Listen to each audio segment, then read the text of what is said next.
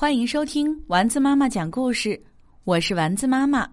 今天我们来讲《买下一座大都市》，作者贾尼·罗大里，绘画芭芭拉·康蒂尼，林凤仪翻译。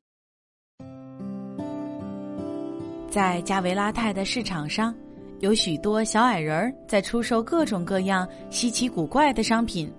其中最厉害的家伙都能把人们从没见过的东西推销出去。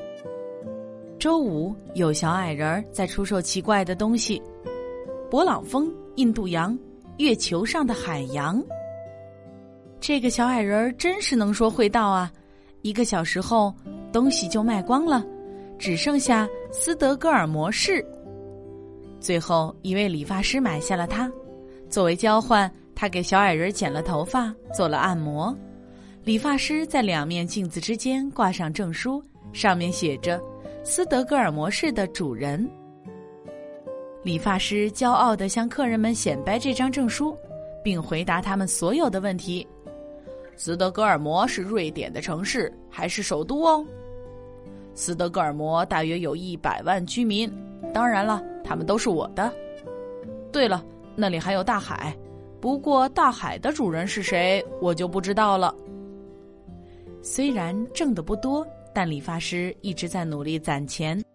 去年，他终于来到了瑞典，见到了他的城市斯德哥尔摩，真是太美了。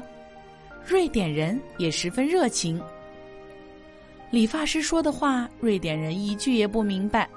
理发师呢，也完全听不懂他们的回答。知道吗？我是斯德哥尔摩的主人。你们看过公告吗？瑞典人笑嘻嘻的回答：“哦，呃，是的，对的，是的。”虽然他们听不懂理发师的话，但还是表现的很有礼貌。理发师高兴的搓着手，理发加按摩换来这么棒的城市，真是太划算了。这一次他想错了。为了买斯德哥尔摩，他付出的太多了。其实每个小孩一出生，整个世界就都是他的，一分钱都不用出。他们只要卷起袖子，伸出双手，就能拥有一切。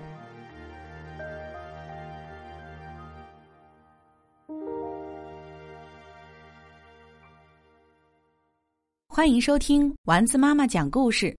我是丸子妈妈，今天我们来讲《猴子去旅行》，作者贾尼·罗大里，绘画弗朗西斯科·齐托，林凤仪翻译。有一天，动物园里的小猴子们想出门去旅行，长长见识。他们走啊走，走啊走，停下来休息时，一只小猴子问：“看到什么了？”“狮子龙，海豹池。”长颈鹿屋，世界真大呀！这场旅行收获实在不小啊。他们继续走，只有在中午才休息一会儿。现在又看到什么了？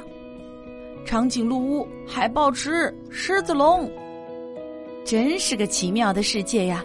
这次旅行太长见识了。小猴子们又开始走。一直走到太阳下山了，才休息。这次看到了什么？呃，狮子龙、长颈鹿屋、海豹池。啊，这世界真是太无聊了！看来看去总是这些东西，旅行一点意思也没有。小猴子们费了半天力气，不停的走啊走，压根儿就没走出笼子。他们呀，不过是像坐着旋转木马在笼子里兜圈子而已。